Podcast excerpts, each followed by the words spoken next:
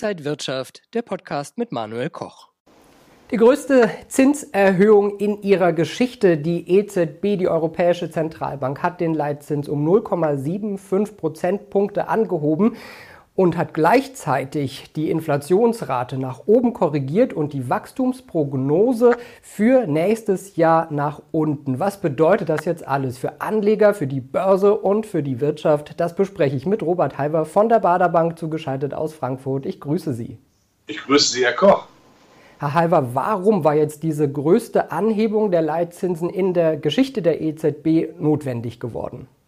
Um einfach zu zeigen, zu signalisieren, die EZB ist noch da, sie nimmt Inflationsbekämpfung äh, definitiv ernst. Äh, das ist das, was rüberkommen sollte. Der Beifall ist ja groß gewesen in der Finanzcommunity. Ja, sie hat es begriffen, Inflationsbekämpfung wird dies gemacht, aber man kann natürlich auch einiges an Wasser in den süßen Stabilitätswein hineinschütten. Sie hat sich viel zu lange Zeit gelassen und damit zugelassen, dass Inflation in die Breite gehen kann.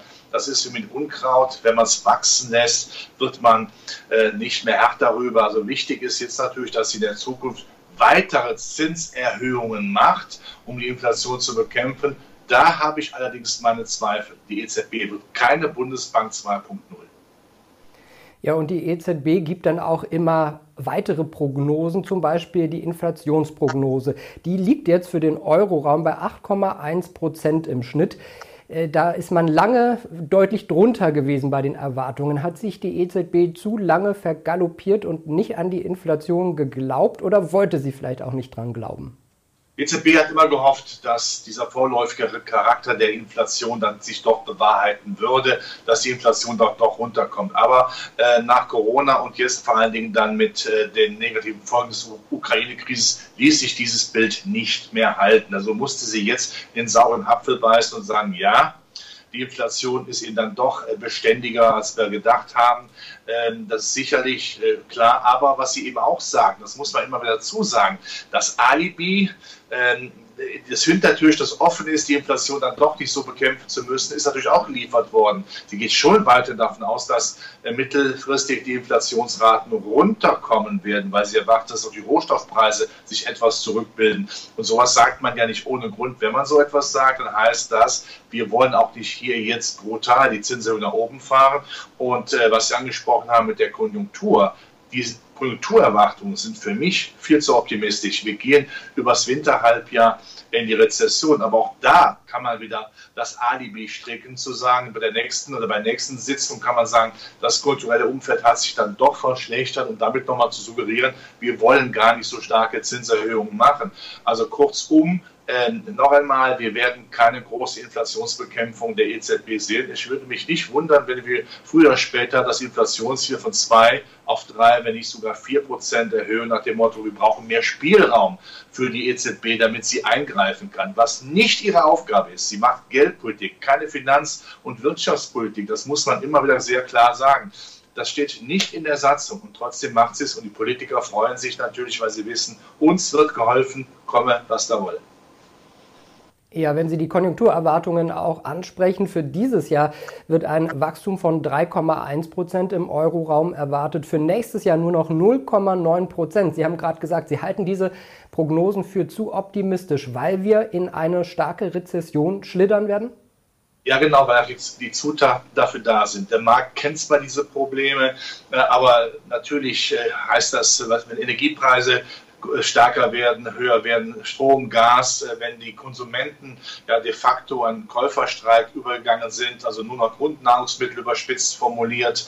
Ähm, die Konsumentenstimmung ist ja schlecht, die Unternehmen investieren weniger, produzieren weniger und es gibt auch einen oder anderen Politiker in Deutschland, der das nicht so schlimm findet. Doch, das ist schlimm, weil damit natürlich die Vision der Perspektive nach vorne fehlt und dann noch die Arbeitsplätze natürlich dann äh, in Gefahr sind. Und das drückt natürlich auf die Konjunktur. Dann die Inflation, die ja Kaufkraft wegfrisst. Wir haben ja weniger Geld, um zum Beispiel Möbel zu kaufen, also äh, abgesehen von den Grundnahrungsmitteln, den Grundbedürfnissen. Das sind schon eben, dass die Gemengelage eben dann auch für eine Rezession und auch außenwirtschaftlich, China hält nach wie vor die Schotten einigermaßen dicht. Das tut natürlich auch weh. Wir haben eine zweigeteilte Welt, eine freie Welt oder eine Welt, die meint immer mehr einen Plan B äh, stricken zu müssen gegen demokratische Grundstrukturen, damit auch Abhängigkeiten natürlich äh, schaffen will. All das tut natürlich Exportnationen weh, aber die Binnenkultur ist auch schlecht.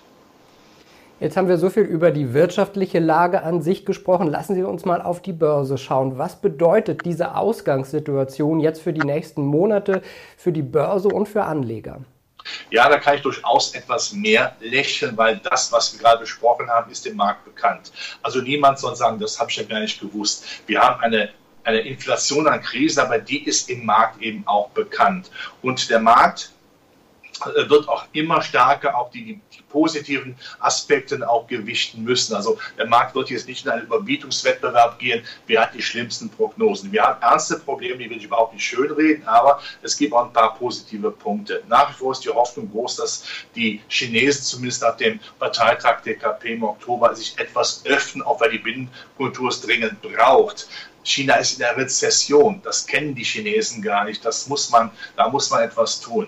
Die Zinsanlage in Amerika, auch das haben wir schon besprochen, ist aber sehr wichtig, wird Ende des Jahres aufhören. Die EZB wird nicht wirklich uns wehtun. Sie wird keine, keine Zinsen uns hier darbieten, äh, auch weil ihre Liquiditätspolitik ja üppig bleibt. Sie wird ja das lange Ende, die Kreditzinsen, die Staatsanleiherrenditen auch weiterhin äh, drücken. Ist also keine Alternative zum Aktienmarkt, vor allen Dingen nicht nach Inflation. Das ist wichtig. Wir gucken mal auf die Strom- und Gaspreise. Natürlich sind die hoch, aber rein jetzt jetzt sehr kurzfristig betrachtet, haben wir doch von der Spitze fast 50 Prozent verloren das wird volatil bleiben, die bleiben absolut hoch. Aber man sieht auch, der Markt äh, schaut jetzt mal durch das dunkle Gebüsch der schlechten Nachrichten. Und was Herrn Putin angeht, ja, weniger als nur liefern kann er nicht. Es geht nicht. Und die deutsche Wirtschaft ist relativ anpassungsfähig. Nein, nicht relativ, ich nehme das zurück, sehr gut anpassungsfähig, kann also weltweit, zumindest für einen großen Konzern, das Ganze äh, dann auch diversifizieren. Und was man immer wieder sagen muss, der, die, der Wirtschaftsstandort ist nicht gleichzusetzen mit dem Börsenplatz. Unternehmen sind Flügge. Die großen Unternehmen zumindest können weltweit agieren. Und das ist natürlich dann auch ein gewisses, eine gewisse, wenn das alles zusammennimmt, das Positive jetzt auch, ähm, würde mich zu der Aussage hinführen, dass wir in einer stabilen Seitenlage sind, dass der Markt einiges schon schon weiß und eingepreist hat und wenn wir jetzt nicht die Dramatik, die Dramaturgie bemühen und sagen, was kann noch alles Negatives kommen, schwarze Schwäne, dann müsste man sagen, auf dem Niveau bleibe ich im Aktienmarkt auch jetzt drin, zumindest regelmäßig. Lassen wir uns noch auf ein paar Nachrichten für die Börse schauen. Da haben wir Porsche, die wollen in wenigen Wochen an die Börse gehen. Das wäre der größte Börsengang in Europa in mehr als zehn Jahren. Ist die Porsche-Aktie vielleicht dann auch was für Privatanleger? Ja, die Porsche-Aktie ist natürlich ein Schmankerl. Porsche können Sie vergleichen mit einem Nachtisch nach einem üppigen Essen. Sind zwar satt, aber der Nachtisch passt immer wieder rein. Porsche ist eine Legende. Da schlägt das Herz der Autofahrer, der, der Aktionäre natürlich hoch. Das ist was ganz Großartiges. Ja, es ist auch was für Kleinaktionäre, wenn sie rankommen.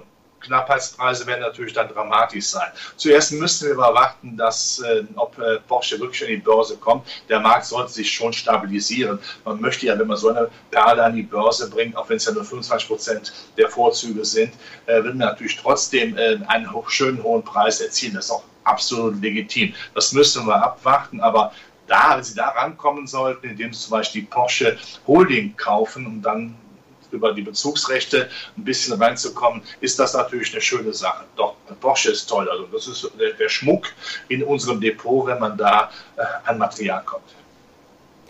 Ja, Sie haben Dessert gerade genannt. Das könnte man sich vielleicht liefern lassen mit HelloFresh, aber HelloFresh fliegt jetzt aus dem DAX 40 raus, wird von Siemens Energy ersetzt.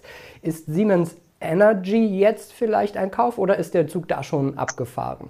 Also der Zug, dass man jetzt Siemens Energy im DAX hat, ist abgefahren, das weiß man jetzt. Also dieser, dieser Aufzugeffekt, man ist jetzt im größten deutschen Börsegment, das ist jetzt äh, kein Thema mehr, das weiß man. Jetzt geht es darum, wie ist die fundamentale Lage, da muss man schauen. Natürlich bin ich froh, dass der DAX immer atmet, dass er sagt, ich nehme das rein, was jetzt auch vom wirtschaftlichen Zeitgeist passt. Es hat zwar dann vielleicht weniger Kontinuität, aber äh, wir wollen ja einen DAX 40 haben, ist ja nicht umsonst auf 40 Wette aufgebockt worden ausgeweitet worden, damit man sagen kann, wir haben jetzt hier auch ein noch besseres Abbild der deutschen Wirtschaft. Von daher macht äh, das durchaus Sinn. Aber für jede Einzelaktie geht es immer darum, schauen wir auf die fundamentalen Dinge, schauen wir auf die, auf die Ausrichtung, ob es dann Spaß macht. Und noch einmal, jetzt, dass Siemens Energy drin ist, das ist der Zug ist abgefahren.